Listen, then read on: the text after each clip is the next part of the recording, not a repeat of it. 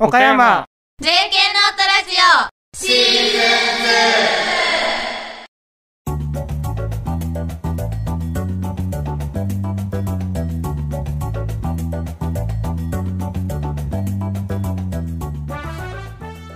皆さんこんにちは。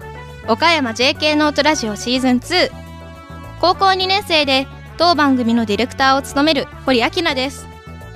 はい、まだ7月の半ばだというのにもうすっかり暑くなって去年の8月ぐらいすごい暑くてもうノースリーブじゃないと外歩けないぐらい暑くてもう最近はアイス食べてから学校に行くっていう習慣ができちゃって ちょっと太っちゃったんですけどもう皆さんは食べ過ぎにはご注意ください。この番組は学校の枠を超えた高校生が集まる活動団体である私たち岡山 JK ノートの高校生が今世の中の若者は何を考えているのか。をテーマにさまざまなコーナーをお届けします。前回に引き続き今回もエンドレスナイト修学旅行。教えて飲むたい先生。の2コーナーでお届けします。それでは第8回目の配信張り切ってまいりましょう。岡山 JK ノートラジオシーズン2この番組は若者の成長をバックアップする一般社団法人 SGSG の提供でお送りします。おい消灯時間だぞ。早く寝ろよ。はい。エンドレスナイト。始まりました。エンドレスナイト修学旅行。このコーナーでは若者の恋愛をテーマに修学旅行の夜のようなドキドキする恋バナをお届けします。本日のゲストはこの方。マハです。はいまはちゃんは今何年生ですか？中学3年生です。はいもう私と何歳差かな？2歳差？いやなんか可愛いなと思って。受験頑張ってください。ありがとうございます。はい、じゃあそんな可愛いまはちゃんと今回は失恋について語っていきたいなと思います、じゃあまず私から、はい、失恋はしたことある？ということでね。中学1年生の時に失恋しましたねそうですか。はい。中学校に入学したばっかりぐらい。そうそうそうそうそう。入学したばっかり。でもまあ入学したばっかりなんだけども中1の終わりぐらいかなあに終わったんでなんかそうだね。中学生っていう自覚を持ち始めてって感じかな。じゃあマハちゃんは？ー私は小6の初めぐらいです。あーそれはどんな失恋でした？わる感じ？ーあはい、自然に終わった感じですね。うんうん。なんか、この日からって感じじゃなくて、もう気づいたら、そう思わなくなってたって感じでした。それはなんかもう諦めちゃってみたいな。あークラスがうん。離れてうん。喋、る機会もなくなって、でその人がかなりいろんな人に好かれてたんでちょあっと諦めちゃいましたと似たような感じだな。そうね。私もなんか前回のラジオで話したんですけどその初恋が終わった時が、うん。まあ、最初の失恋なんですけどそりゃそうか。なんかねそう相手が私に興味ないと思ってもう同じように自然に終わって。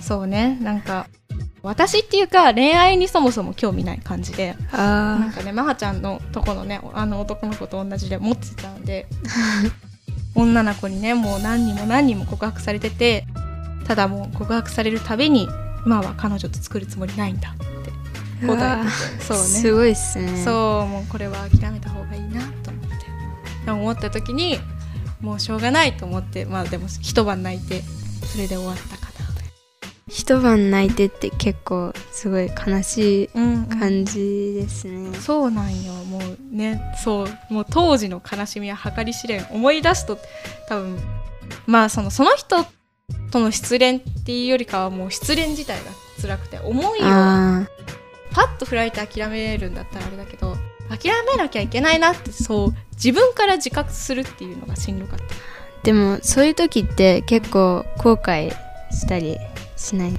すか？あーそうね後悔ね。いやでもする。やっぱり1ヶ月2ヶ月は引きずっちゃう気がする、うん。しょうがないそれは。でやり直したいと思うかってなると、まあ、全然それは全く思わなくて今もね駅でたまに見かけるんだけどそう声かけようとか全く思わんくて今はもう綺麗さっぱり諦めきれてよかったかな。あーでも綺麗さっぱり諦めきれるのはいいと思います。私がまだ一緒の学校なんでうん今うん。中学校に上がってからもーたまに見かけた時とかにん。あーって思い出しちゃうことはありますね。ね結構引きずっちゃってる感じ。あーまあまあ引きずりました。うんうん。何ヶ月か。そっか。いやしんどいよな。そうね。いやーでもなんか結構あのうちら自然消滅系じゃん。なんか諦める系だけど なんかやっぱ一番したくない恋愛の仕方はっていうあ恋愛っていうか失恋の仕方。そうだな。小学生の恋愛にありがちかもしれんけどあの告白する前に「あいつお前のこと好きなんだぜ」とかそうクラスの男子に言われてそれなんか「あいつえー、ありえん」とか言われたらもうほんと立ち直れないぐらいショックな気がする。それはショックですね、うんなんか自分からあの言ってダメだったとかなら直接伝えたいじゃないですか。あーわかるわかるわかる。で直接伝えてダメだったらまあしょうがないなってなるけど、うん他人からそうなんよ言われるのはあんまり嬉しくないですね。なんか私の告白を奪うなっていう。まあなんかそうそれでまあその時の反応でありえねえわみたいなこと言う人だったらまあそれを好きになったことも後悔する。そうですね、それもあるしね。まはちゃんはどんなんが一番辛い？あーでも私はでも同じかなと思います、うんうん。私も他人から言われてみたいなあありえないみたいに言われるのは辛いなと思いまーす、うんそうよなやっぱやっぱでもこれは一番しんどい。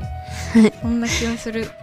勇気持って告白して振られるんだったらなんか自分の力でっていう感じがして得るものがあるだろうけど人にそんなもう言われて終わるってうん、だいぶね心がすさむ気がする。し、そうですね、うん。もう誰も信じられない。疑心暗鬼になるだろうし。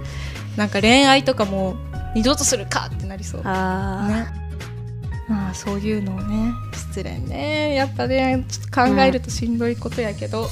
どんな失恋の仕方でも辛いですね。うん、そうね。まあその辛い失恋を乗り越えて強くなってまた新しい素敵な恋ができるように。はい。はい頑張りましょう。いかがでしたでしょうか？高校生同士の恋バナ楽しんでいただけたら幸いです。このコーナーへのご感想やお便りは動画の概要欄のリンクからよろしくお願いしますそれではエンドレスナイト修学旅行でした。次のコーナーはこちら。岡山 JK ノートラジオプレゼンツ。おしえて。飲むたい先生。このコーナーでは恋愛について学術学術的見地からご助言をいただきます。ゲストにお迎えしたのはプノンペン州立国立私立大学校長のノンピット大衆家先生です。ニーハウノンピット大集券あるよ。ってなんやねんそれ。コーナー名も言えてないしさわけのわからない大学名だしさ国もわからないし、はい、まあいいですよ、はい、じゃあ今週今月もこの回もお悩み聞きましょう。はい。はい。野田先生自己紹介。あの飲む隊ですよ。野村大輔ですよ。飲むピットって誰ですか？はい。はい。野田先生に今回は男の落とし方について学術的見地から、はい。ご助言をいただきたいと思います。助言しますよ。学術的見地から。はい。えっとこれは、えっと男の立場で男を落とすんじゃなくて男の立場でどんどんな女の人にキュンとくるかなって、そういう話をすればいいんですよね。そうですそうです知りたいです、なるほど。わかりましたわかりました。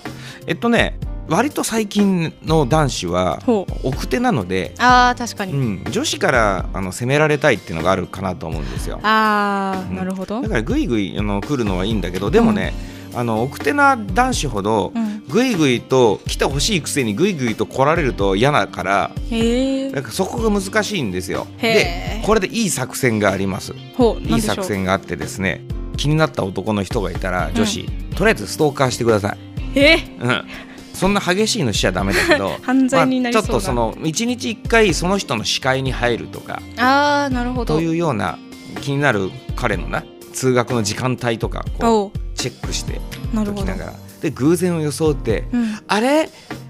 通学路一緒なんだ」ちょっと古典的ですけどね。ああなるほど、うんまえその心は、その心はなんです。で最初は「おうお前通学路一緒なんだ」とかまあ言って、うん。で何日も続けていくとそれが今度だんだん日常になっちゃうんですよね。ほで一旦日常になっちゃうと、うん。それがあまりにも普通な普通すぎる日常の,、うん。あの朝あのもう偶然の出会いじゃなくなるじゃないですか、うんうん。朝の普通の通学になってしまいますんでこのままだと進展ないんですよ。う確かに。ただ単に仲良くなっただけで終わっちゃうんです。うんうんじゃあここをどうやって恋愛関係に持ち込むかというと、うんうん。ある程度日常風景になったと思ったら、うん。一旦姿消してください、はうん、あなるほど。一旦会わなくなってください。うんうん。でそうすると何が起こるかっていうと彼は毎日うん。あの子と一緒に行くのが日課だったのに、うん。あれ？いない。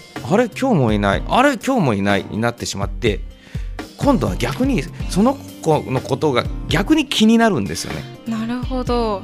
追いかけたくなる。そうそうそう、うん男の立場から言うと最初は自分はその彼女にうん。追いかけられる立場だったのに、うん。気がついたら自分が追いかけてるんですよね。はあなるほど、あーそうなんですよ。で恋愛っていうのうんうん。はやっぱり、えーとハプニングいつもと違う時が一つのスイッチだと思うんですよ。確かに、うん、だから最初まずあの偶然出会うっていう演出でスイッチ入れたじゃないですか。うんうんでそこでまず一旦彼を刺激をする。